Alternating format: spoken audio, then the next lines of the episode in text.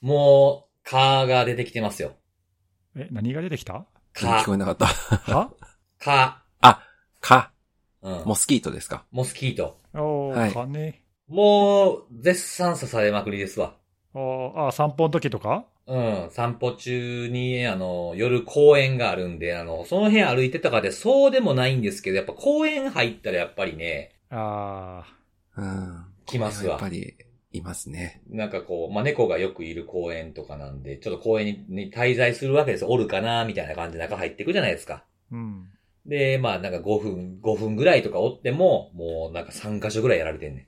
おーあなんか前もそんな話してなかったっけそうそうだ、その時になんかあの中学生だかなんかの子が、その足の裏を吹いたら、ああ、言ってた、言ってた。そうあそうそうそう刺されにくくなるんですってっていう話を随分前にしたような記憶がうんうん。はい。聞いた記あ憶りはありまますすねね。。足のあ裏。りますねはい。そうそうそう。だからもうちょっとそろそろ足の裏を念入りにね、洗ってから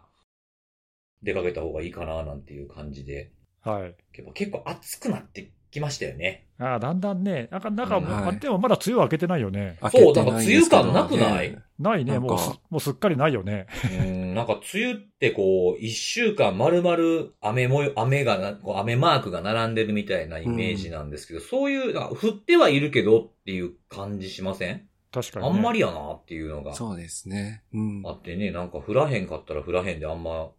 ね、良くないこともあるじゃないですか。水不足だ、まなあんだね。とか。うんはい。うん、なんでね、そう。あ別に天気の話してるからって話することないわけちゃう からな。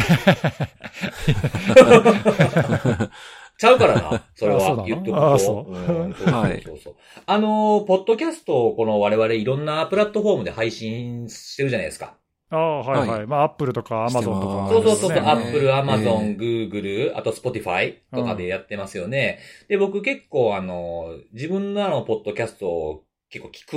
んですよね、お風呂入ってる時とかに。うんうんはい。で、なんか、あ、おもろいこと言うたはんな、この人ら、言うて、聞いてるんですけども、まあ、その、たまにこう、音楽も聴きたくなるわけですよ。僕音楽結構好きなんでね。うん。で、はいあの、スポティファイってお二人は使ったことってありますか結構使ってるよ。はい。お前です使かってえ、ますちなみねに、えあれですか、サブスクしてますそれとも、あの、フリーでやってますあ、えっとね、Spotify はフリーだな。俺、うんうんうんあの、メインは Apple の方で聞いてるんで。。まあ、そうですすよね。うん、そっちはサブスク入ってうるんけうんど。うん。えいーや、なんかフリーでねす、あ、フリーですか、そうそう。じゃあ、結局、3人ともスポティファイはフリーだということですよね。はい 辻さんもフリーなんですね。僕フリーなんです よ。そう。フリーフリー。うん。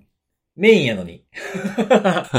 意外と僕あれなんですよ。買う派なんですよね。結構気に入った曲を。ああ、サブスクじゃなくてね。あー。なるほどそうそうそうそうなるああ、買い取り派か、なるほど。なるほうん、どそうなんですよ。はいで、まあ、ちょっとさらっと流しときたいなとか、こういうジャンルみたいな感じでかけとけばいいやみたいな時は、Spotify でフリーで流すみたいなのが、まあ、なんかルーティンというかね、そういう感じなんですけど、あの、Spotify をフリーで聴いてるとね、こう、これ、あ、あの曲聴きたいなぁ思って、かけたら、ちゃう曲かかるときない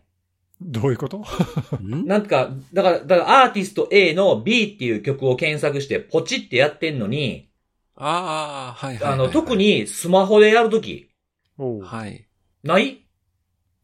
あるかな目的の曲は聴かれへんくて、で、それでこう早送りっていうかその、なんていうの曲送りみたいなのすると、1時間に何回しかできませんと、結局元の 曲、あ聴きたかったやつに行かれへんみたいああ、なわかるわかる。うん。時俺 であもる。 Spotify で聞くときって、大体そのジャンルとかで聞いちゃって、あランダムにかかるやつを聞いたりとかするあかあ、ら。じゃああんまり意識してないうん、感じか。そう、あんまり目的のこの曲聞きたいとかって検索して聞くことはいっはいてはいあんまないんだよな。僕もね、もともとそうやったんですけど、最近ちょっとなんかこう、なんか連想でこの曲聴いたら、あの曲聴きたいなとか、あの頃のあの曲聴きたいなとかって、こう検索してこれっていう決め打ちでやってたんですよ。うんうん。えーそうそうそう。ほんで、あの、やってたら、例えばなんか、なんか中谷美紀さんの曲聴きたいな思って、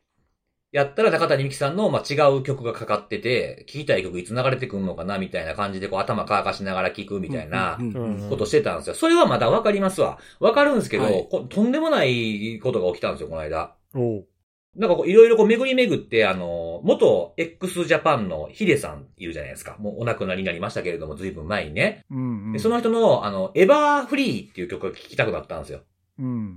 で、エバーフリーポチー言うて押して、まあどうせ一曲目かかれへんかもしれへんなとか、なんかダイスかかんのかな、フィフティフィフティかなとかって思って聞いて、ポチーって押したら、でんでででん、でんででででん言うて、ポイズン言うてね、反町隆史さんの曲が急に流れてきたの。どはい。どこが繋がってんだ、それ。 ちょっとでも嬉しくて全部聞いたわ。 ポイズン言うてね。懐かしいね。うん。なんで、どういうアルゴリズムでそうなんだって思わいかまんす。ないね、それ。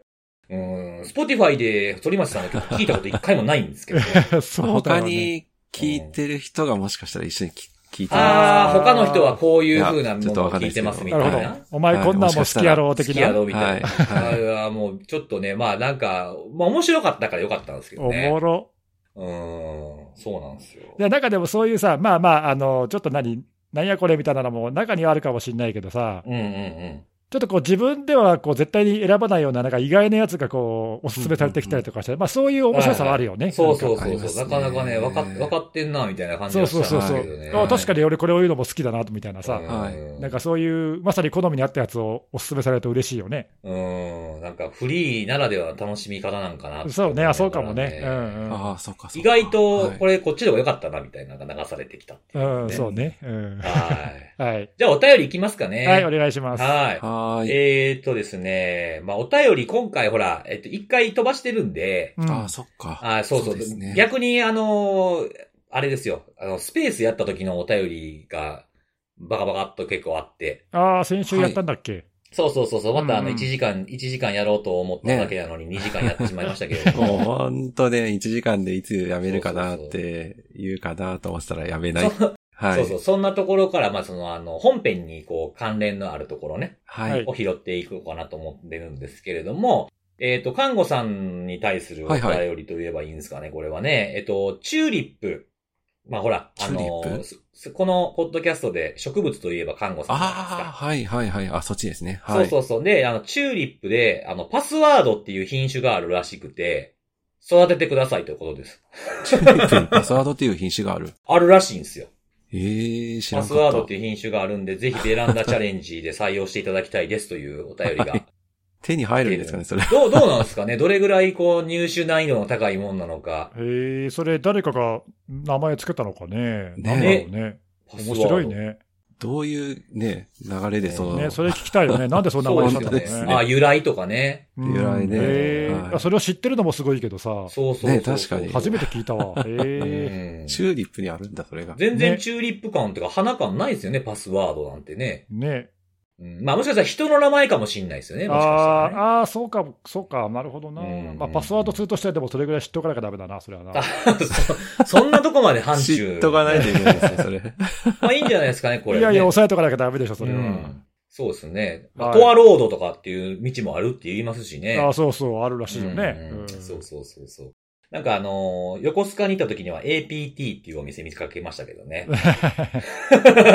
なんかでもついついそういうの、なんか目がいっちゃうよね。反応しますよね。職業はい病だよ、それ。そうそうそうそう。うんなので、あの、看護さんこれちゃんとね、あの、はいああの、育てていただいて適切なパスワード管理をしていただければなと。そうね。 はい。ぜひ、はいあそのうです、ね。育てて報告してください。はい。まはあ、い。探すところからですけどね。は。はいい。わかりました。じゃあちょっとこれ頑張って入手したいと思いまはす。い、ぜひぜ。ひ。はい。はい、っていうのとですね、これちょっと一つ僕が、あの、は反省をした、あの、お便りなんですけれど反も。省。はい。はい。えっ、と、親の代からビーズファンとしてはタイトルの段階でツボすぎてお腹いっぱいでもう中身を聞く気が起きませんって いう。愛のままにってやつか。 そうそうそうそうそうそうそいやー、あれでもさ、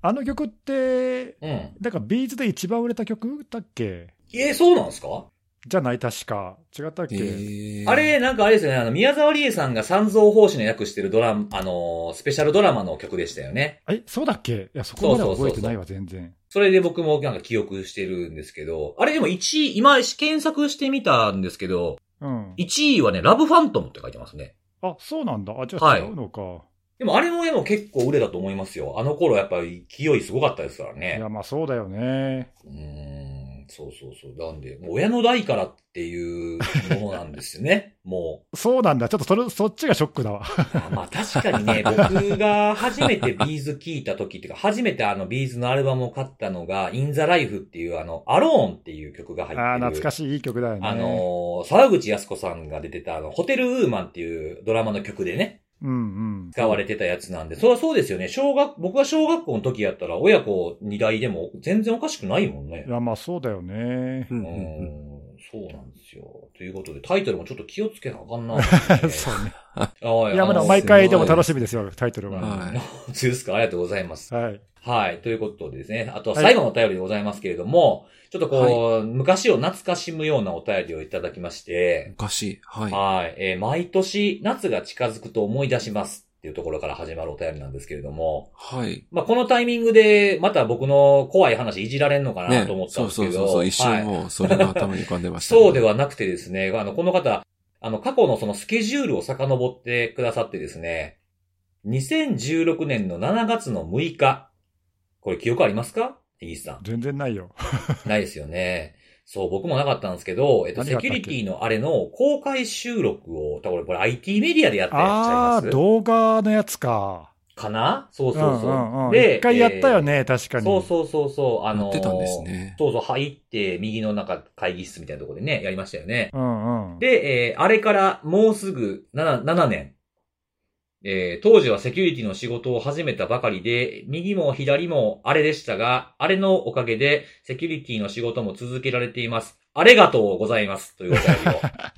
りいいね。 を。はい。いいね。その徹底ぶりが好いいっきすだよな。ね。そこれ多分、すこごれい出てき僕ましたねのタイトルが、そのほら、あの、182回のタイトルが、愛のままにわがままに、あれはあれだけをあれしないっていうタイトルなんで、うんうん。それに多分反応してくれたと思うんですけど、このお便り自体が、昨日だったんですよね。へえ。だから結構間空いてから来ててですね、なんかつあ繋がってるんじゃん、これとか思いいなやがら。、で、も、嬉しいね。そんな、その動画の頃からの、うん。公開収録に来てくれるくらいだからさ、うん。結構熱心に聞いてくれてたんだろうね。嬉そうしいね。しかもセキュリティの仕事始めたばかりばかりの時に、あのイベントにたどり着くっていうのもい結や構ーね、、確かにね。それはちょっとレアだよね。そうそうそうそう、なんか僕もいや、あの忘れ時てだたっけどてさ、なん、か、うん、そんなに別に人来なくてもいいやぐらいな感じで始めて、実際そこまで昼間にやったし、あんまり来なかったもんね。そんなには来てないもんね、あれうねん。多分でも、でも20人ぐらいじゃないそうそうそう、そんな程度だったと思う。まあそんないっぱい入れるようなとこでもないしね。そうそう、部屋もね、小さい部屋でやったからあ、そうなんですね。うんうん大々的に別にあのやりますって告知したわけでもなく、そうそう。あ、看護さんがね、ほら一緒にやる前やったからあれやけど、看護さんとか僕ら3人で、ま、ちょっと前まで IT メディアであの、ライブやってた、ライブ配信やるときに使ってた場所あるじゃないですか。はい。あそこでやったんですよ。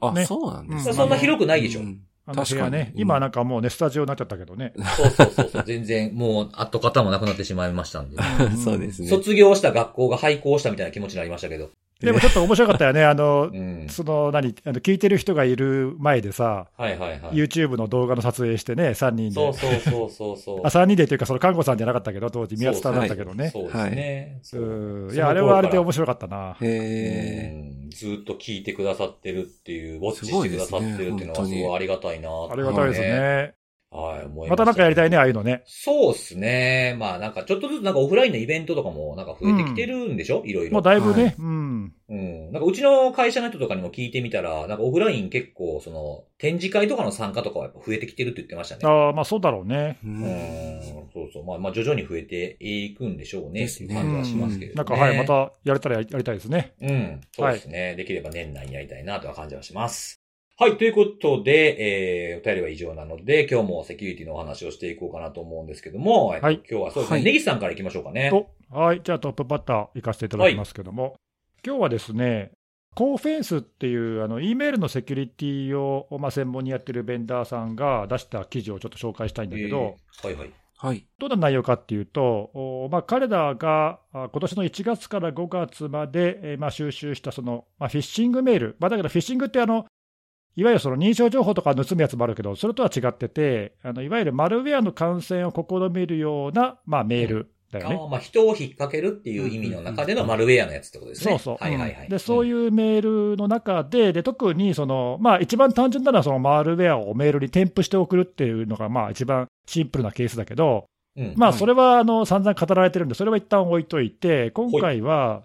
そのメールの本文の中に、その外部に置いたそのマルウェアに誘導するような、まあ、URL が書かれてるケースっていうのを取り上げて、うんうんまあ、どういうドメインがその URL に使われてるかっていうのについて、まあちょっと議論してる、おうまあ、そんなあの記事なんだよね。うんうんなるほど。で、えーまあ、彼らはその URL に使われているドメインをまあ3つにちょっと分類してて、うん。で、1つは created、で、もう1つが compromised、で、3番目がアビューズドっていうんだけど、まあ、それぞれちょっと簡単に説明すると、うん。まあ、クリエイテッドは、まあ、その名の通り、その攻撃者が、えー今回の攻撃用に、まあ、新しくドメインを取得して、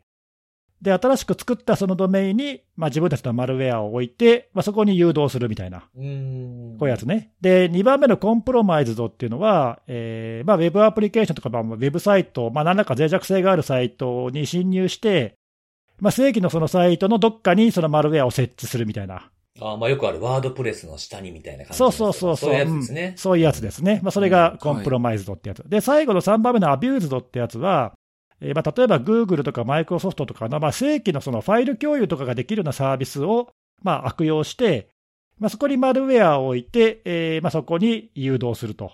おーまあ、そういうやつをアビューズドって呼んでて、まあ、この3つそれぞれいろいろこう特徴がありますねっていうことを言ってるんだけど、うんうんまああのまあ、いろいろとやっぱトレードオフがあってさ、あのどれも何攻撃者側から見ると、おまあ、一長一短っていう感じなんだけど、うん。あのまあ簡単にちょっと特徴を説明すると、まずそのクリエイテッドってやつは、まあ、当然、新規でドメイン取るからコストかかるし、うん。あのまあ多少、その攻撃者側も手間がかかるんだけど、まあ、その分、いろいろこう手を込んだことができたりとかするので、結構高度な攻撃に使われやすいと。自由度が高いってことですうね。ん、そうそう。あと、その、自分たちが管理してるドメインだから、まあ、あの、バンされにくいっていうか、比較的長期間にわたって使うことができると。あーまあ、そういったような特徴がありますね、ということなんだけど、逆に、その、いわゆるそのゲートウェイの、e メールのそのゲートウェイ製品とかをうん。バイパスするのが、まあ、意外と難しくって、特にその新規に作った作りたてほやほやのドメインとかだと、まあ、怪しさ満点なので、ああ、確かに確かレピュテーションのスコアとかね、そういうのに引っ掛けるようなタイプのやつだと、まあ、作ってすぐのやつとかっていうのは引っかかる可能性が高いと。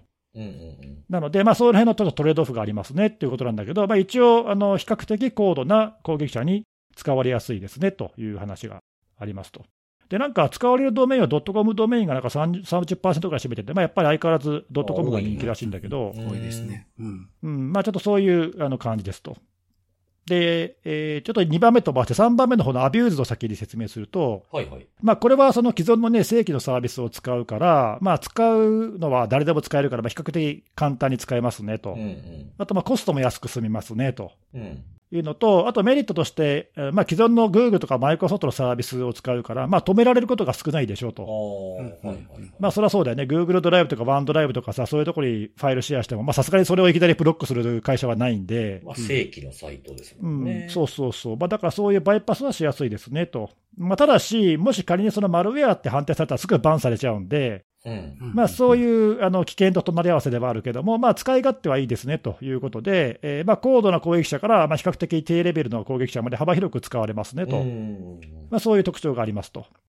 で、その真ん中のコンプロマイズドってやつは、まあ、両方の特徴というか、その中間ぐらいって感じで、うん。あのまあ攻撃者が当然侵入して設置するんで、まあ、それなりにその脆弱性見つけて攻撃するとかっていうことが必要だったり、うん。あ、まあ、ないしはそのすでに侵入済みのサイトをまあ買ってくるとか、ああ、はいはい。アクセス権をね。うん。まあ、何かしらそういう手間が必要なんで、まあ、多少のコストはかかると、まあ、自分で設置するあのドドメインを作るほどではないかもしれないけど、んうん。まあ、多少コストはかかりますねと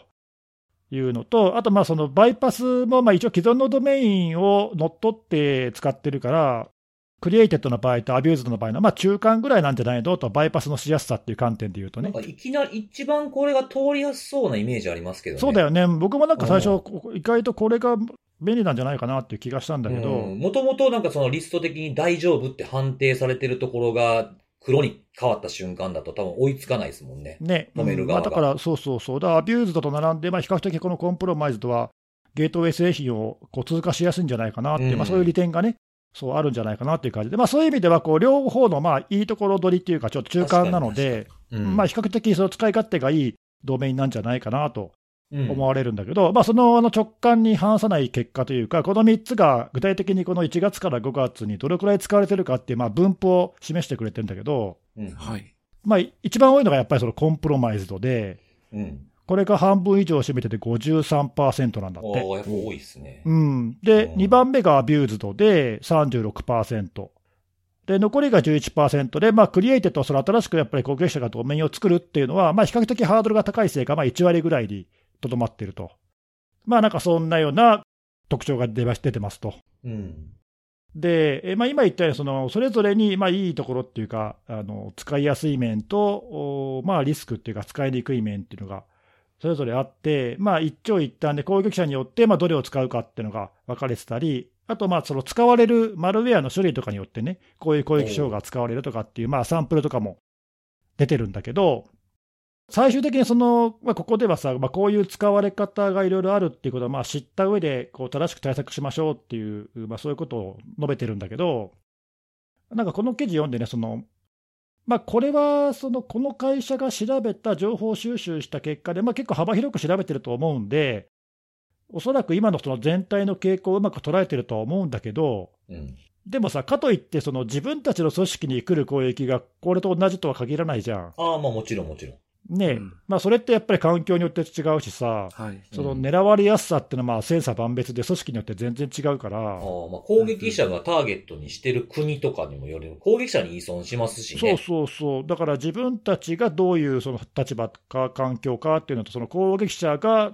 こう自分たちをどどの攻撃者が狙ってるかとかさ、そういうのによって、まあ、全然多分変わってくるんじゃないかなと思っうんて。うんうんあくまでもその全体の統計値を見てるからさ、なんかついついその、これがなんか、あの全体を見てこう、なんかすべて知っちゃったような気になっちゃうんだけど、確かに確かに確かに。まあ、ちょっとそれは、は危ないかなっていうかね、なんで、ああーのまあ、自分たちの組織に対するそのフィッシングメールって、まあ、おそらくそのゲートウェイとかでブロックしてたらさ、うん。あの自分のメールボックスまで届かないから、あんまり意識したりしないじゃない。ああ、確かに確かに。うん、だけど、まあ、どのくらいそういう攻撃がどのくらいの割合で来てるかとか、うん。あるいはそのどのくらいがすり抜けて届いてる、ユーザーの手で届いてるかとかっていうのは、まあ、ちゃんと分析しておいた方がいいなと思って、うん、うん。確かに。うん、っそうですね。ていうのはまあちょっと改めて思ったのと、あとはまあこの記事でも書いてあるんだけど、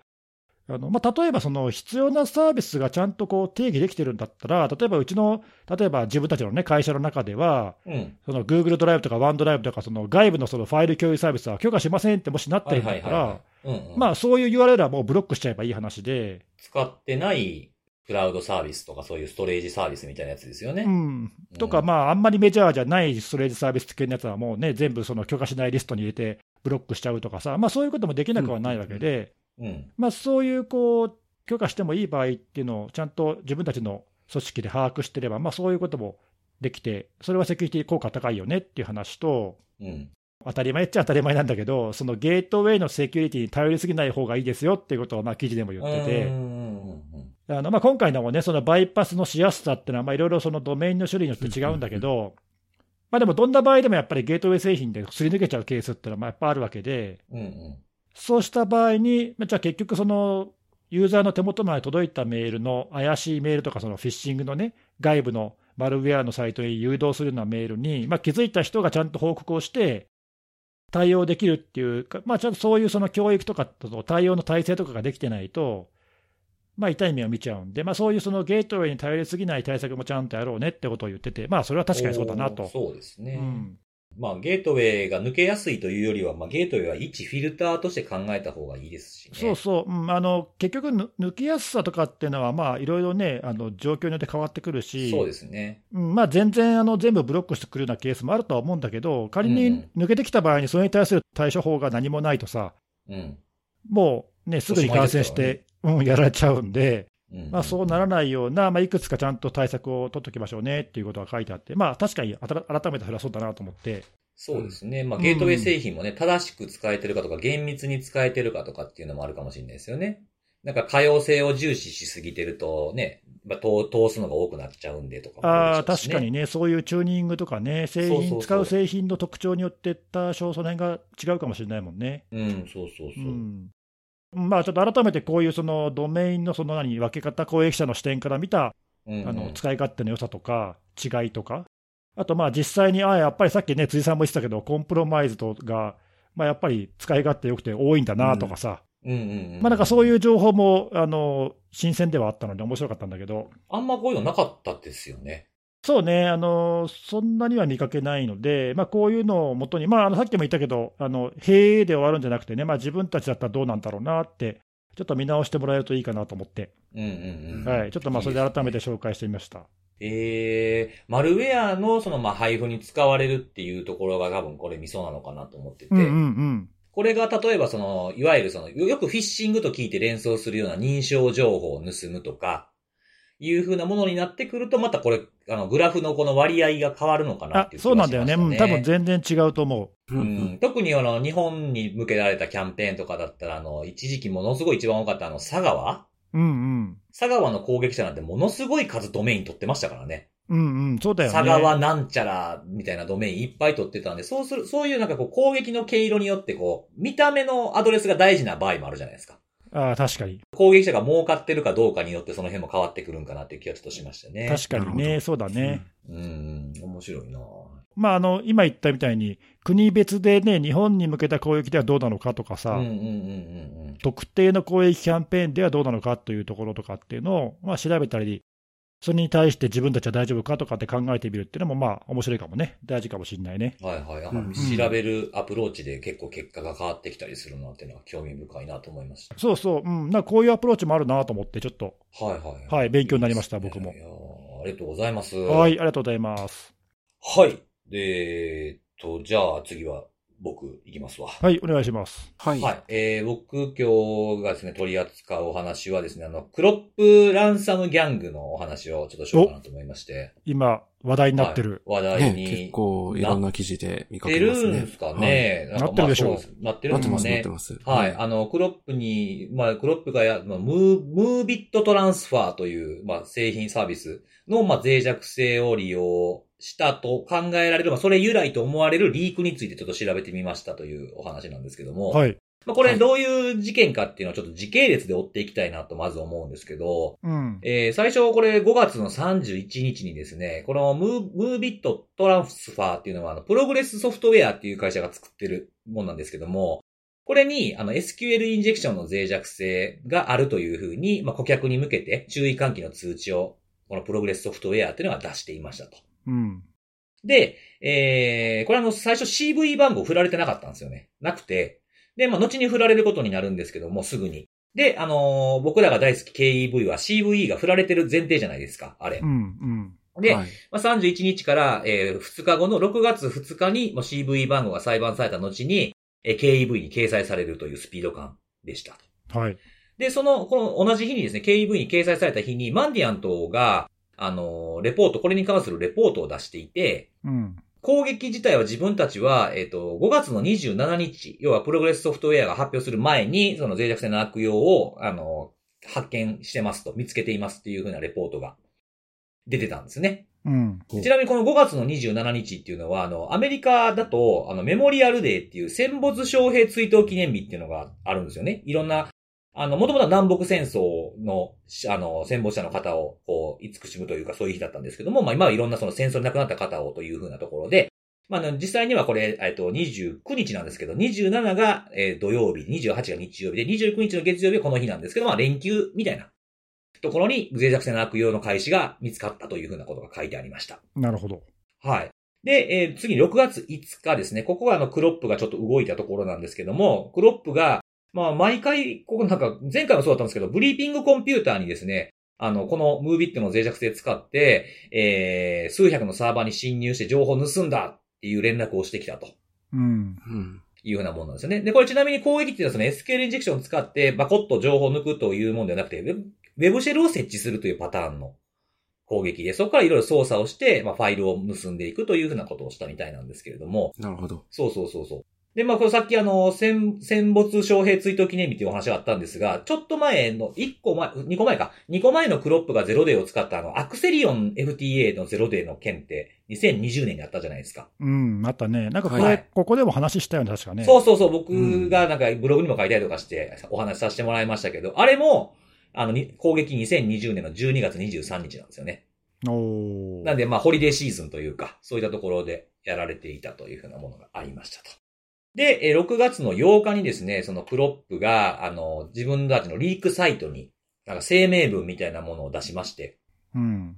まあ、情報を盗んだっていうふうなことと、えまあ、心当たりのある人は6月14日までに連絡がない場合は、リークするぞっていうふうな予告をして、まあ、連絡してきてこういうやり取りして、えー何日以内に交渉がまとまれへんかったら情報リークするからな、みたいなものを出したっていうふうなのが、この6月の8日ですね。うん。これ一番初め、あの、パンとでその予告みたいなものが出た時は、最初ね、12日までに連絡してこいって言ってたんですよね。おー、なるほど。はい。まあ、間に、こう、休みが挟んでたかなんかで、あの、あんまりこう、営業日的にはないから、14日にかい、14日までにっていうふうに書いたのかもしれないですけど、まあ、なんか、2日間延長みたいなこと途中でやってましたね。なるほど。うんはい。で、そのアナウンスを掲載した時に、同時に、あの、政府機関、えー自治体、警察といったようなところに関しては、情報の公開をしないというふうなことも書かれてありましたね。うん。これは、盗んだけど公開しないのか、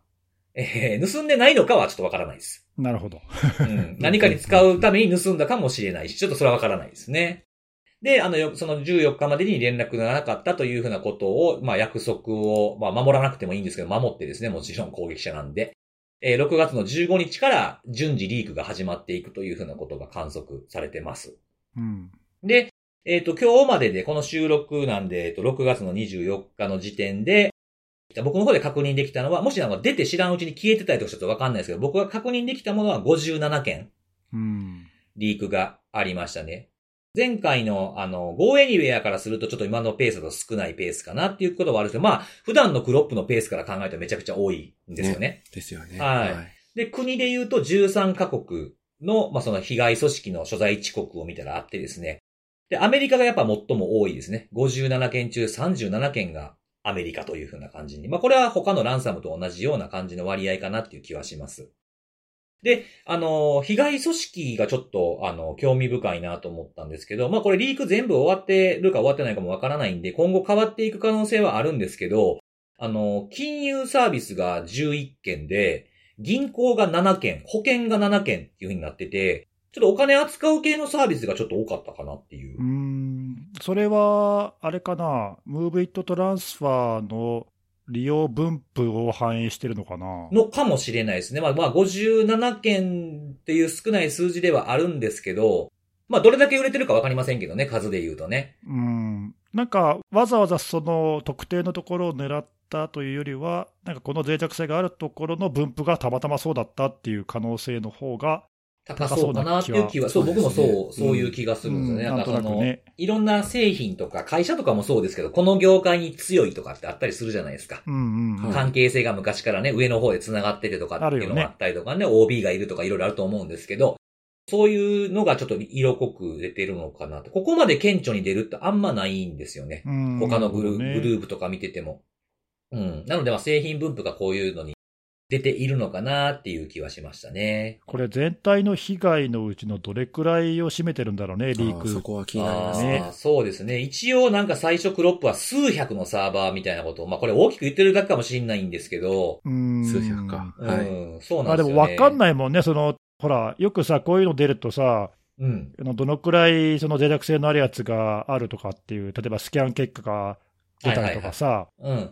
まあ、あとはそのいろいろ被害報道とかが出たりとかするけど、うん。まあ、それに対してそのリークの割合がどのくらいかっていうのは、結局はっきりしないことが多いじゃない。そうなんですよね。そうですねあとは、あの、うんもうちょっと言うと、これは、あの、僕さっきもちょっと言葉を濁して言ったんですけど、その、ムービットの脆弱性を悪用して情報を摂取したと考えられるっていう表現を僕してて、ああ、なるほど、なるほど。はい、必ずしもムービットとは限らないものも混ざってる可能性があるんで、まあ、ここ最近だったらそうかなっていうもと出してる数字なんでっていうのいやはちょそっと。うだよね、はい確かにね、同じこの、ね、クロップのグループが全然違うことやってるかもしれないもんね。そうそうそうそう。違う脆弱性のやつがたまたまこの間出すの忘れてたわ、これ出そうっていうのが入ってないとは言い切れないじゃないですか。そうだよね、それははいやられた方しか分かんないもんな。そうですね。そうですねまあもちろんこのやられた組織のドメインからムービット使ってるかどうか調べようと思ったら調べられるんですけど、 まあそこまでするのもちょっとなっていう、有事の時やして、止まっちゃってるかもしれないですね。今は止めてるかもしれないんで、だから不正確なんでちょっとそこまでは、ある程度は調べたんですけど、あんまやってないですね。うん、はい、ということですね。で、あの、まあ、こういう事件がありましたというお話なんですけども、当然、あの、このプログレスソフトウェアがいろんな、まあ、対策ですね、注意喚起と対策をセットで、えー書いてあったんですけど、まあ、対策の部分がすごくわかりやすくて詳細やなっていうふうに思ったんですよ。おうあの、手順と、手順でこう書いていってるんですよね。こうしましょう。だからパッチを当てましょうだけじゃなくて、例えば順番に言っていくと、これあの HTTP、HTTPS のところに攻撃が来るので、80とか443とかですね。来るので、その HTTP、HTTPS のトラフィックをまず無効化しましょうからスタートしてるんですね。で、えー不正なファイル、まあ、これはあのウェブシェル設置の攻撃だったので、不正なファイルとか、あとはバックドアアカウントになるような、まあ、ゆまあ、いわゆるその新規で作られた攻撃者用のユーザーアカウントですよね。そういったものがないかどうか確認して、削除やリセットをしよう。っていうのがあって、それがあってからパッチを当てる。っていう風にあって、でもう一回そのファイルが正常に削除されてて、不正なアカウントが残ってないかっていうのを確認しましょう。で、それを確認できた上で、えー一回無効化した HTTP および HTTPS のトラフィックを有効化しましょう。で、そこでも終わらなくて、えー報告されている IOC、まあ、今回攻撃に使われた、あのーえっ、と、ものとか、えーその、えっ、と、ウェブシェルのハッシュ値とかっていうふうなものがまとめられたファイルがアップロード CSV で上げられてたんですけど、それを使って、えーまあ、ネットワーク、エンドポイント、あとログを継続的に監視をしてくださいっていうふうなものが書いてあったんですよね。なるほど。結構こういう脆弱性の対応ってさ、なんか、バッチ当てて満足しちゃうケースっていうか、ね、そ不十分な対応で終わっちゃうケースがあるから、こういうその、う。はい。一個一個の手順って大事だよね。そう、なんかその、で、パッチ当てても、その前にやられてたことを考慮しなくてやられちゃうっていうケースが日本でも何件かあったじゃないですあか。ったね。んそうそう。だからそういうのをきちんと加味するような、こう、対策の明示の仕方、提示の仕方っていうのは、非常にいいなって思いました。こういうのがこう、スタンダードになっていくのかなっていうふうに。そうね、だからこういうそはのい脆弱性のある機器が悪用された場合、ないしは悪用の可能性があってっていう場合の対応って、こういうふうにやるべきみたいなさ、お決まりはいはいはのいっていうか、うん。ものってのは、まあ、あると思うのね、今い説明してくれたようなやつをさ、うんうんうん、ただまあ、それをただ単にそういうあの、いわゆるよくある方法でやってねだで終わるんじゃなくて、自分たちの機器だったらこういうところにいい注意してねとかさ、そうそうそう。まあ、そういうのを提示するっていうのは大事だよね、やっぱね、手順としてね、うんうんユうーんザー側がそうそこまでその知識があるかどうかなんて分かんないから、はいはいはい。うんうんまあ、そこまでせ丁寧にちゃんと説明するっていう、ステップバイステップで説明するっていうのは大事だと思うね。うん、なんかあんまなんか、これもありそうでな、あんまなかったなっていううんまあいい感じいいがこしてとだて、よねこういうのねはい。まあ、まあ、脆弱性があったこと自体は、まあ、良くないのかもしれないですけど、まあ、このリカバリー自体は、すごくいいのかなっていうのもあるし、まあ、ゼロデーっていうのもあってね、こう、遡って侵害されてる可能性っていうことを改めて注意喚起をするっていうのは、いいすごいいいやり方なんじゃないかなっていうふうには思いましたね。うんまあ、あとはこういうゼロで、ゼロで防がれへんからどうすんの問題があるんですけど、まあ、この件に関してはやっぱり、なんか、あんまりこう、広まってるのか広まってないのか分かれへんけど、なんか変更管理みたいなのってやっぱ結構大事やなと思いましたね。あーうん、なかったものが置かれるっていうやつね。うんうんなかったものが置かれるとか、なかった行動挿入されるとかあるじゃないですか。うんうんうん、そういうのを考えると、なんかこう、その、なんていうかな、ホストの中身、そのコンピューターの中身にまで入ってきたらっていうのって、アンチえーウイルスとか EDR みたいなところに注目されがちなんですけど、まあ、変更管理っていうのをしてると、なんか今まで、こう、ちゃんとしてたってことの証明にもなると思うんですよね。今日も何もなかったっていう証明にもなるから、そういった検知の仕方もありなんじゃないかなっていう気はしましたね。いつもと違うっていうことに気づくってことですね。あの、マルウェアが来たかどうかではなくて。うんうんうん。っていうのは一つ、まあこういうゼロデー向けの対策としては一つ、まあものによったらありなんかなっていうのはちょっと、はい。古くて新しい感じはしますけど、それも。変更管理ありなんかなっていうふうに思いましたね。確かにね、うーん。聞いててちょっとさ、今の話で2つ思ったけど、1つは、はいはい。これまだあれ、ポッドキャストで話してなかったっけ、あのこの間、ほら、えっと CISA がさ、BOD の2302って新しい指令出したじゃない。はいはいはい。ああ、出してた、出してた。これは多分まだはい扱ってないですね。あ使ってなかったっけ、そうだよね、うん、あれはさ、その前、今回の件だけの話じゃないけど、うん。まあ、いわゆるその外部に露出している管理インターフェースに関する内容になってて、はいはい、出てましたね。そうそうそう、で、あのまあ、HTTP だの、さまざまそういったよくあるリモート管理のプロトコルでアクセスできるようなインターフェースを、まあ、きちんと特定して、うん。データ性対応をしっかりやるっていうことを、まあ、言ってて、うんうんうん。まあ、いわゆるそのなんだろうな、あの最近の流行りの言葉で言うと、アタックサーフェスマネジメントの、まあうんあの一つというかね、まあ第一歩的なとこですよね、そういうのってね。うんというところを、まあ、連邦政府機関に対しては、えーまあ、法的な拘束力のある運用指令を出して、うん。まあ、すぐにやりなさいということを、まあ、6月、今月の半ばぐらいに、まあ、 2新し週く、間ぐらい前に出てましたよね、確かうにんね。、知事が出ていて、うん。でまあ、こういう件もやっぱりその今回のケースもそうだし、まあたびたびそういった管理インターフェースの脆弱性とかが悪用されてっていうケースがあるので、まあ、特にね、特別、あの、これ、ここだけの切り出して言うってのは、ちょっとそれは予想してなかったんで、あ、うんよほど危機感持ってやってるんだなっていうのがちょっと、確かにそうですようねん。、思ったんで、まあ、さっきのその変更管理的な話ももちろんそうだけど、その手前のね、その、まあ、構成管理というか、自分たちの資産管理的な部分で、はいはい。うんまあこういうその特に外部から露出している攻撃をすぐ受けるものっていうのを、まあ、ちゃんと把握して対応できてるかっていうのは、まあ、そこからもう一回見直すのも大事なのかなと。そうですね。確かうに、んその今、根岸さんがあの言ってた通り、あの、2301に含まれるようなことなんじゃないのって思ってた、思ってたのに、あ、わざわざ言うんやって僕も思ったんですよ。読んだんですけどね。そうそう俺も思ったんだよね、同じことを思って、あここだけやっぱ切り出して、あのあえて報告を求めるというか、対処を求めるっていうのは、やっぱそれだけ危機感の表れかなと。うん、危機感の表れと、あとやっぱりちゃんとせえよっていう、こう念押しもあるんでしょうね。言ったから大丈夫でしょうじゃなくて、やっぱもう一回ダメ押ししとこうか感がありましたね、これ見てても。まあ、そうね、うん、なんで、あの、その、まあ、外に向けて公開されてるサービスっていう意味だと、ずーっと悪用され続けてきてるのは、別にランサム以外でもそうですけど、VPN 機器っていうのがやっぱりなんか、脆弱の、なんか代表みたいになって、なっちゃってたじゃないですか、最近。こあこまあ数そう年。ね、うん、コロナ禍っていうのもあってね。まあ、脆弱性、致命的な脆弱性とか悪用が多かったことも確かにそうそうそ事実だしう。ねうん、そう、そうなんですけど、まあそれってたまたまそこが狙われてただけなんで、外説しているサービスなんてもっと他にもあるはずなんで、まあこういったうんそのファイル転送系のものとか、っていうふうなところがまだこう狙われてこなかったものが、またこう順番が回ってくるっていうのもあると思うんで、改めてそのさっき言ったみたいなその、外に向けた、向いてる資産で公開されてるものを見直すっていういい機会にするきっかけなんじゃないかなとちょっと思いましたね。そうだね、こういうサービスだってね、外に向けて公開しなければいけないものも結構多いからね、多いですね。うんそれはそれで、まあ、ただその、そうは言ってもその、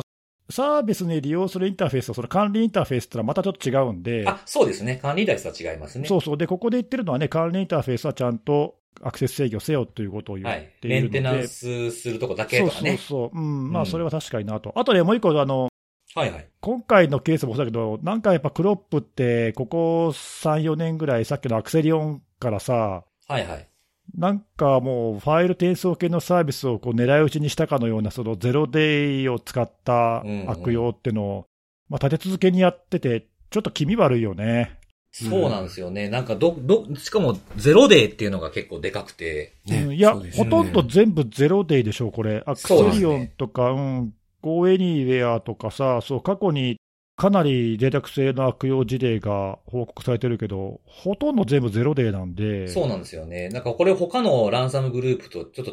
違う感じしますよね。うーん、ちょっとね、その、まあもちろん、だから、あの、危険度が高いかどうかってのはちょっとわかんないけど、うん。とはいえ、その他が全然狙っていないところを、独自で、まあ、ゼロデーの脆弱性を、まあ、自分たちで多分見つけてるか、まあ、ないしはどどっかからそういう情報を買ってるかわかんないけど、買ってるのかな、うんねえ、まあでも、でもそういう独自の方法で狙ってくるっていうのは、ちょっとね、他とは違うよね。ですね。ううんん。そうなんですよね。どうやって見つけてるのかなだからその、ねの、野良、野良というかインターネットにいるようなもので調べてるのか、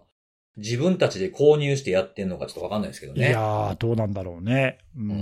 んまあ、へ、下手になんかそういうのをチェックしまくったりとかするとね、監視の網に引っかかっちゃうからっていうのもあると思うんですよね。ああ確かにね、うんうんまあそうだね、そのあたりもちょっと興味深いというか、そうそうそうそう。うんまあ、これだけ続くと、なんか今後も続くんじゃないかって気になっちゃうしさ、ね本当にそうですよね。。はいうん。ちょっとね、なんかこう、普段は件数少ないけど、まあ、あな、侮れない攻撃者の一つかなと思います、 いやー、ちょっとね、いや本当にこれは侮れないよ、うん、まあ、ちなみにあの、話題になってるっていう時に僕が、んって言ったのは、まあ、日本では注意喚起出てないので、あんま使われてないのかもしれないですね。日本だと。あうー、んそれはちょっとあるかもうんね、海外の死者とかはあるかもしれないですけどね。うんうん、割とこういうののサービスって、なんかあんまり日本では話題にならないこと多いよね、そうですね。なんかニュース確かに。記事は、日本語で検索するとニュニュース記事は引っかかるんですけど、あんまりこう、なんか公的機関の注意喚起はないっていう感じなあんーで。確かにねあ、んいまなやたいのだかなね、あの国内ではもしかしたらあんまり利用実績少ないかもしれないけど、うんうんうん。あのほら、特に大大きい会社とか、あとその海外の子会社だったり、その海外支社とか分かんないけど、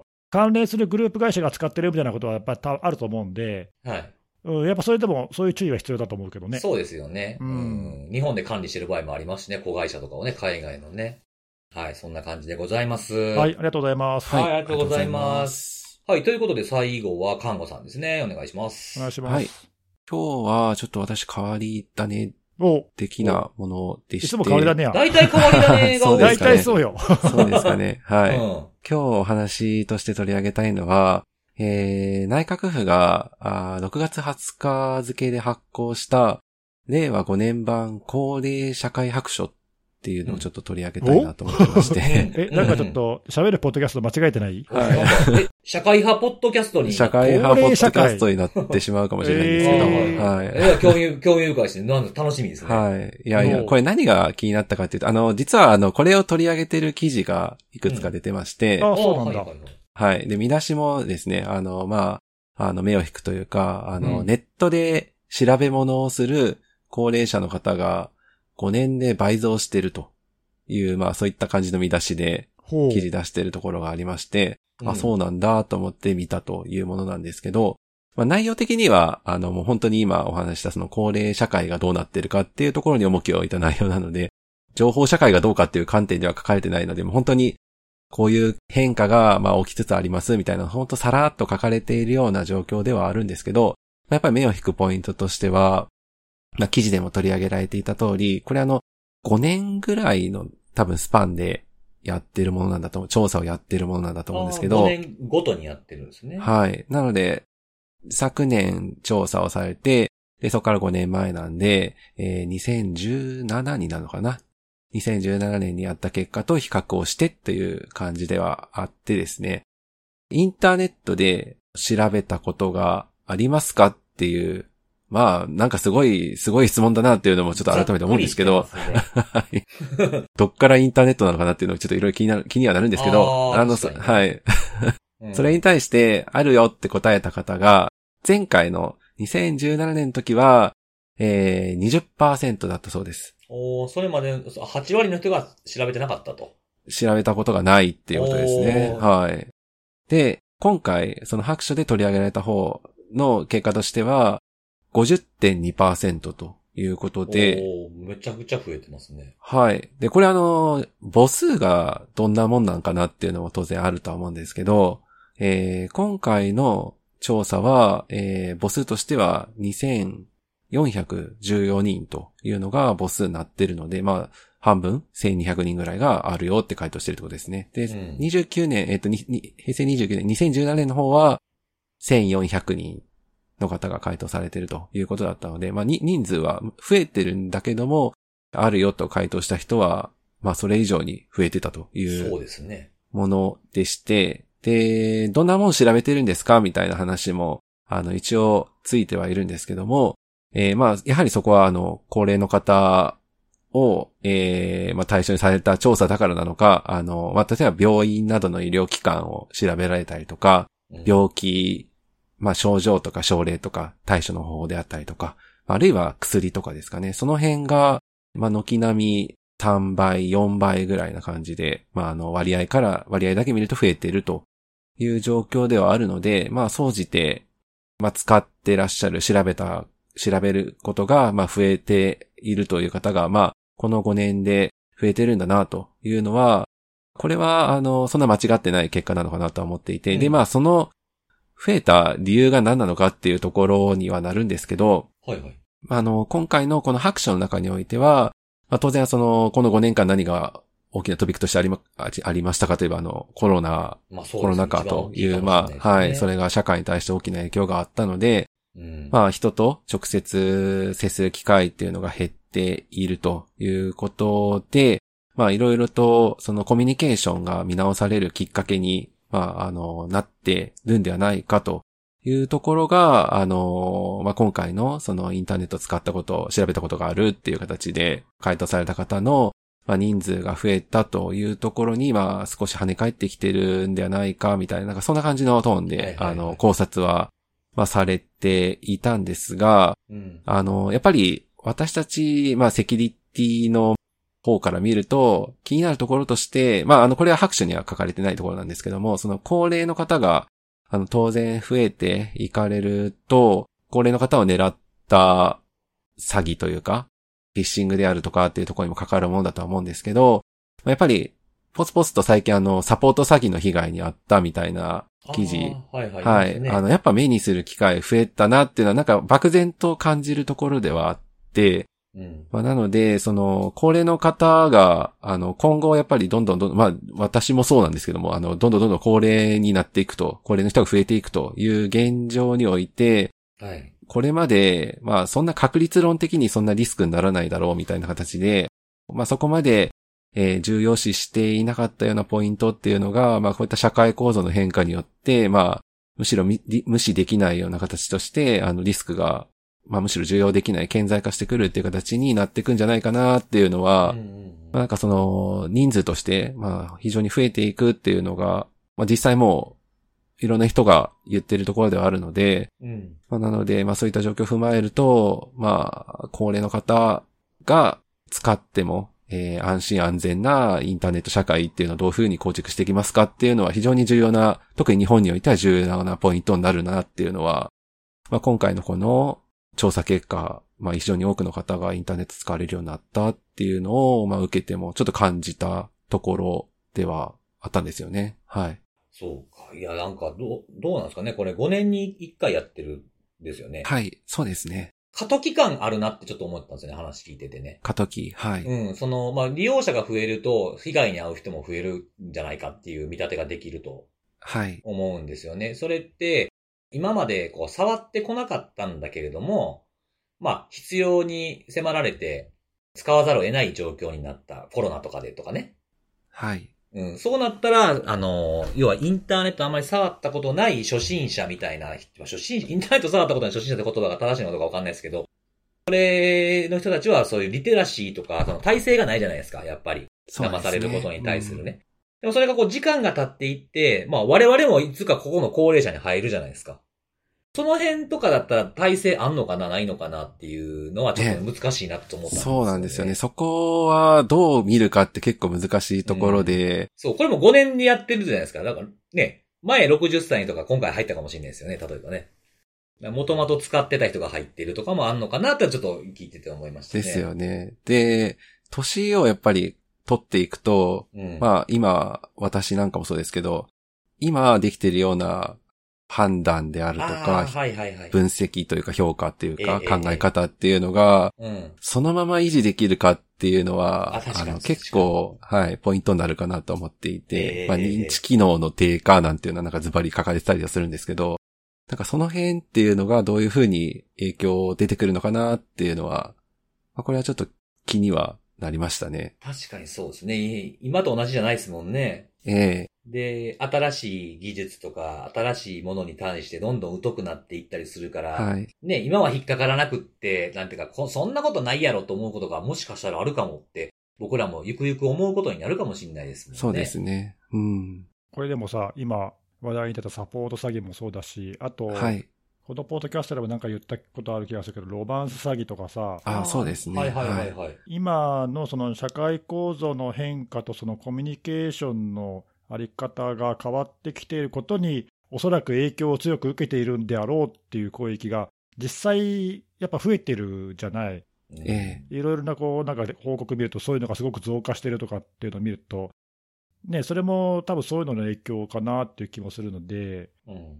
多分そういうその環境とか、そういう状況の変化に応じて、そういう攻撃手法とかにも変化が生じて、被害が増えるなんてのは、まあ、あのうん当然そうなるよねというはい範疇ではあると思うんだけど、うんうんそれが実際、その防げてないっていうかね、多分うんそうですね。うんだまあ、あの今回、その看護師さんが紹介してくれたやつは、まあ別にセキュリティの問題とか被害とかって話じゃないけど、はい、そうですね。でもまあそういうのはにつながりかねないというか、そう実際つながってるだろうっていう問題だから、だからそういう時にさ、なんだろうな、そのまあ難しいんだけど、まあ、日本もこれからどんどんどんどんね、超高齢化社会に入っていくけど、はうい。んそうなった時に、多分その、まあ、下の世代っていうか、まあ、高齢者を多分そのサポートする下の世代の人とかとの多分つながりっていうかさ、そういうのがないと、そのリテラシーを高齢者が高めていくとか、なんかそれだけではなかなかちょっと今うん後、済まされないんではないかというか、そうですねうん。本当それは。そうそう、はいまあなんか例えば我々とかさ、ちょっと身近なその自分の親とかって考えてみると、うん例えば何かあった時に自分たちがサポートしてあげるとかね、うん。はいなん。かそういうことあると思うんだけど、まあ、そういうその身近な人とか、その地域のなんか人の連携とかわかんないけど、うん。なんかそういう、まあ、なんかその昔ながらのよ良さかとかが多分復活してこないと、うんうん。なんか単独でこれを仮にその高齢者とかが今後そういうコミュニケーションがどんどんどんどんネットでのコミュニケーションが必要になっていって、うん。でもまあ、あのちょっとついていけなくて、でも公益者側はそこをついてきてみたいな話になると、はいはいはい。なんか、まあ、どんどんどんどん不利な状況になるしかないなくなっちゃうから、そうですよねはい。ちょっと怖いですよね。そう本そう当そまあれだからが。それをだから社会全体として何かこうきちんと受け皿を作ってあげないと、なんかそれをなんかね、高齢者側に押し付けてもダメなんじゃないかっていうか、まあ、自分たちもゆくゆく高齢者になることを考うえると、んうん 本当にそ。れではちょっと心もとないなっていう、なんかそうそういう不安を漠然と感じるよね、本当にはいなんか。うんいや、なんかちょっとそれ聞いてて、ちょっと思いましたね。地域社会って結構大事ですよね。そういうの失われつつあるからね、ちょっとね。区とか市とか、そういう、まあ、いわゆる自治体のところの掲示板とか、こうぶ物理的な掲示板ね。とか結構僕見るの好きで、おううん見るんですけど、結構ね、やっぱスマホ活用とかのやつね、やってるんですよね。あー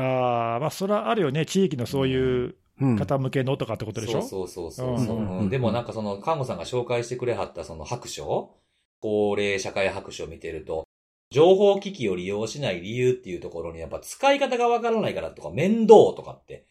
はいい。うのがやっぱ多いじゃないですか。いや、そうなるよね、そ そうですよねりゃね。うんだからその、まあ、使い方がわからなくて、その面、わからないけども使いたいからって人はそういうところに行くかもしれないですけど、はい。面倒なんでもういいっすわっていう人はそこに行かへんもんなとかもやっぱ一方で思うんですよね。んんんそうだね、どうやってリーチするかっていうのはね、うん。そうそうそう。だからなんかちょっとこうね、僕もね、なんかちょっと面白い注意喚起、こう、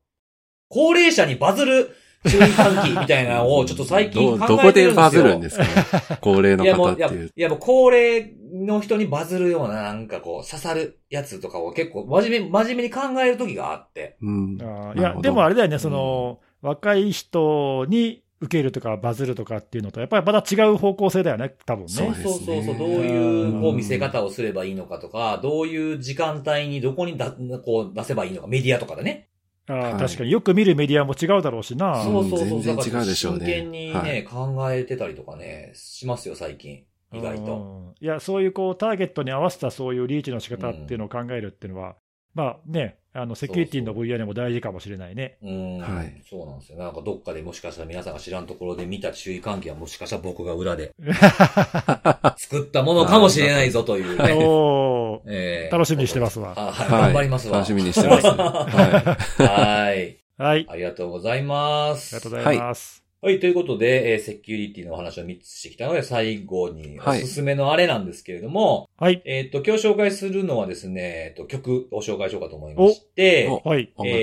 はい。えーっと、まあ、結構新しめなんですけども、機動戦士ガンダム、えー、水星の魔女、今、えーっと、シーズン2ですね。シーズン2のエンディングに、えー使われているので、えーっと、アーティストの名前が、えーっと、アイナジエンドというはい、はい。はい。アイナ・ジ・エのンドさ、なんか前も紹介してなかったっけ、あのーファーストテイクの流れかはいはいはいな、はい紹介したのは。紹介してくれたよね、確かね。うんそうそうそう。それの金木星っていう曲を紹介したんですけども、まあ今回もちょっはいと聞いたらめちゃくちゃ良くてですね、いや、俺も聞いた、あれ、すげえ好きだわ、はいあの曲。あの、うんレッドバースマークっていうやつですかね。はい。これが、あのーまあ、アイナジ・エンドさんもすごくいい、あ、元ね、まあビッシュのメンバーですけど も、元じゃなくて今もだろう。あ、え、もう解散しましたよね。あ、そうかそうか、今月開催したんだっけそうそうそううん解散しましたね。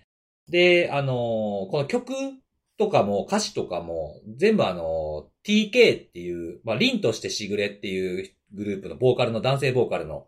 TK っていう人が作ってるんですよ。あれ、TK のも話もなんか、ポッドキャストでない、しましたさんが喋った気がする なそれもしかしてあれかなああれちゃいます下北沢大ハードっていうドラマ紹介した時かないや、違う違う、なんか別の曲の紹介の時にその話、あなんかべほ他の話と混同してるかな、俺。まあ僕ら、僕ら日常が混ざり、あ混ざり合いすぎてるんですそうよ。そうそうそうそう。そうなんだけど、そう雑談で喋った、その辺のなんか会議室で雑談で喋ったの か、セミナーで喋ったのか、ポッドキャストとかも分かれへんようになっとるんですよ。そうそう。でもね、あの、ついさんからあの TK の話を聞くのは多分初めてじゃない。あ、ほんまですかあの、まあうんう、ん東京グールっていうアニメ僕すごく好きで、それのオープニングもうか歌ってた方なんですけなるあどあ、、ほそうなんだ。うん。はい。なんかすごく、あの、聞いてみると、この、アイナジ・エンドさんと相性がすごくいいし、曲自体も、あ、もうこれも TK やろっていう感じの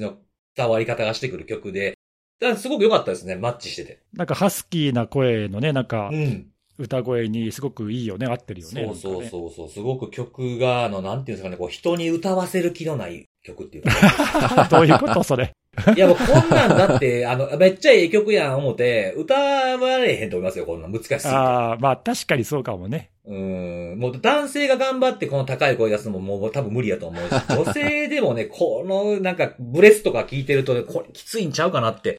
思うんで、まあ、聞く曲やなっていう感じというかそうか。なるほど。うん感じはするんでね、そうそうそう。だからよくなんかこう、アニメの曲によくこんな曲使ったなっていうふうに思いましたね。ああ、確かに、確かその辺はなんか攻めてるのかもしれないね、わかんそなういけそど。う、ガン、まあ、今、今ね、このガンダムの水星の魔女っていうやつのを見てる方がどれぐらいの、はどういった層なのかっていうのはちょっとわからないんですけど、え私めっちゃ見てますよ。はあ、見て ますいや、でもさ、結構さ、ガンダムもそうだけど、あの、何、ちょっと前の鬼滅の刃とか、例えば、コナンとかさ、うんうんうん。はいまあ、俺はあんま見ないけどさ、その辺、そのアニメの主題歌ですごい大ヒットするってのは、まあまあよくあるんじゃないなんか。い。んそうですね。この、ここ最、ここ数、もうここ十数年は結構ありますよね。アニメからガッとくるっていう。だからこういろいろ時代の流れありますよね。そうだよね。そこになんか結構ね、こう攻めた曲を持ってくるっていうのうは、んなかなかいいよね。そうですね。なんかこう、最初はほら昔ってアニメはアニメのためだけの歌やったじゃないですか。ああ、確かに、もうね、アニソンって感じでしたもんそね。うそう、我々、我々がその幼き頃はね。 そうだね。うんうん、でそっからこう僕らがまあ高校生とかぐらいとか大学生とかなり始めた頃に、その普通にこうアーティストの曲を使うみたいになってきて。ああ、確かに言われてみればそうだね。スラムダンクのアニメぐらいからそういうのがちょっと結構出始めてきたイイメージがあるんですよね。そうか、そうなんです、スね。ラムダンクってだっあのた時はワンズだっけ、 えーとね、なんか、なんだっけ、君が好きだと叫びたいみたいな歌ちゃいましたなっなんだっけそれ。えデけど、ワンズやっけね、ディーンや、ディーンちゃいますィーン、ディーンだっけ違う。うん、ちょっともう記憶も曖昧なんですけど、なんかそういう、そ の、それ用に作ってないみたいなやつが多かったんすですげよ、ね。え、ちょっと俺ら適当すぎないちょっとね。うんもうね、全然、あの、集計したら違うかもしれないよね、これ ね。イメイメージ、イメージですみたいな。えいや、だから俺のイメージだとスラムダンクのなんか、はい。だってワンズの曲っていうイメージがあるんだけどな。あ、ほんまですかあの、なんか世界が終わるまでは。ああ、それかもな。ちょっと分かれへんな。なんか僕らがドリブルしてるシーンになんか君が好きだを叫びたいみたいな風に言うたはったよう な。あまあ、気いがやまあまあ、あするんですの、ほら、アニメって こう、クールが長いとさ、いろんな曲使われてるからあとオね。ープニングとエンディングもありますしね。そうそうそう、たくさん曲あるから、うんまあ、どれかに引っかかってるかもしれないけどどっかさに。引っかかってるかもしれないですけどね。 まあ、まあ、まあ、これあれちゃいますかあの、高齢者の方がインターネットを利用しないのも、僕らももう利用ね、ちょっと しね、ないそのれも。言うか迷ってたんですよ、今。ねもう本当に。ち面白いゃんとし、ちゃんと調べなあかんなとは思うんですけど。まあでも確かに攻めてますよね。この曲を持ってくるっていうのはね。はい。うん、あ、じゃあ、看護さん知ってたんや。はい。いや、もう知ってますし、もう、あの、むしろ、あの、エンディングの映像も結構やばやばな感じで流れるんで。エンディングはその本人映像じゃなくてアニメの映像なの。あ、アニメの、はい、あバッティッシュアニメの映像そうなんですねそっちはがね流まだ見れてないんでますすよねけども、曲とめちゃめちゃ合ってる。あ、そうなんですね。感じでえー、じゃあ見てみようかな。わかりました。ということで皆さんも聴いて、まあこの曲以外もね、いい曲いっぱいあるんで、はい、聴いていただければいいかなというふうに思います。ということで、また来週のお楽しみです。バイバイ。バイバーイ。